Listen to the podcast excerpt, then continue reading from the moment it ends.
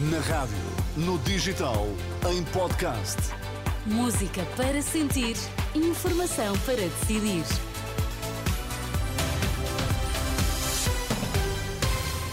Notícias para ouvir agora na Renascença. Vamos saber quais os títulos em destaque nesta edição das três. Boa noite. Mais de metade dos portugueses têm excesso de peso. Montenegro afirma que não está na campanha para jogos de política, mas sim para resolver os problemas.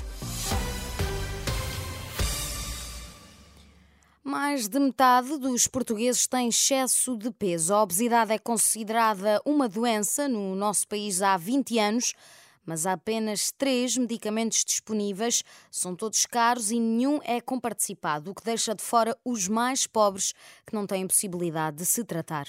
Paula Freitas, presidente da Sociedade Portuguesa de Endocrinologia, Diabetes e Metabolismo e também diretora do Serviço de Endocrinologia do Centro Hospitalar Universitário de São João, fala em falta de vontade política. Em Portugal, nós apenas temos aprovados três medicamentos para a obesidade e são caros e não são comparticipados. Isso também é um problema que resulta também, eu penso que de uma um, falta de vontade política, porque na verdade nós estamos num ponto em que é necessário que haja uma decisão política e também uma decisão técnica.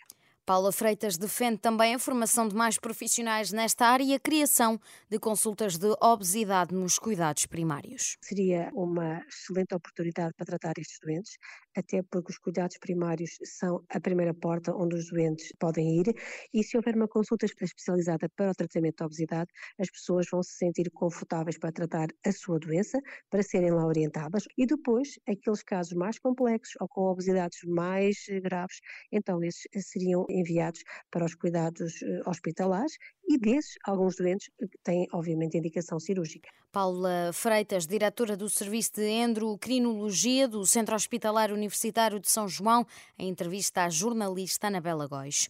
Na campanha eleitoral, Luís Montenegro esteve em Viseu e foi que o líder da Aliança Democrática deixou a garantia. Não está de campanha para jogos de política, mas para resolver os problemas. Nós não viemos para fazer notícias para os jornais e para os telejornais. Nós viemos para garantir um Estado social que serve os cidadãos. Nós viemos para dizer a quem trabalha que vale a pena trabalhar. Nós viemos para dar felicidade a cada ser humano e a cada português. E Montenegro não fala sobre os outros e não quis comentar a entrada de António Costa na campanha.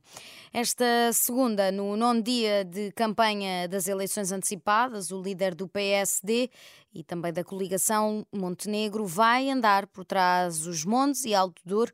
Começar, vai começar o dia com uma arruada em Vila Real, passa por Bragança e termina a jurbada com um comício em Macedo de Cavaleiros.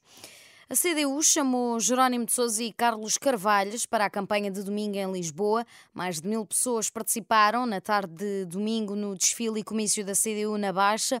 Uma prova de força do partido, diz o secretário-geral Paulo Raimundo. Uma coisa deste tipo faz quem está quase a morrer. Não, só faz coisas deste tipo quem está com vida e com, e com as ganas todas, né? Está aqui, está aqui e onde o antigo secretário-geral Jerónimo de Sousa garantiu que a CDU está para durar, apesar dos inúmeros anúncios de morte.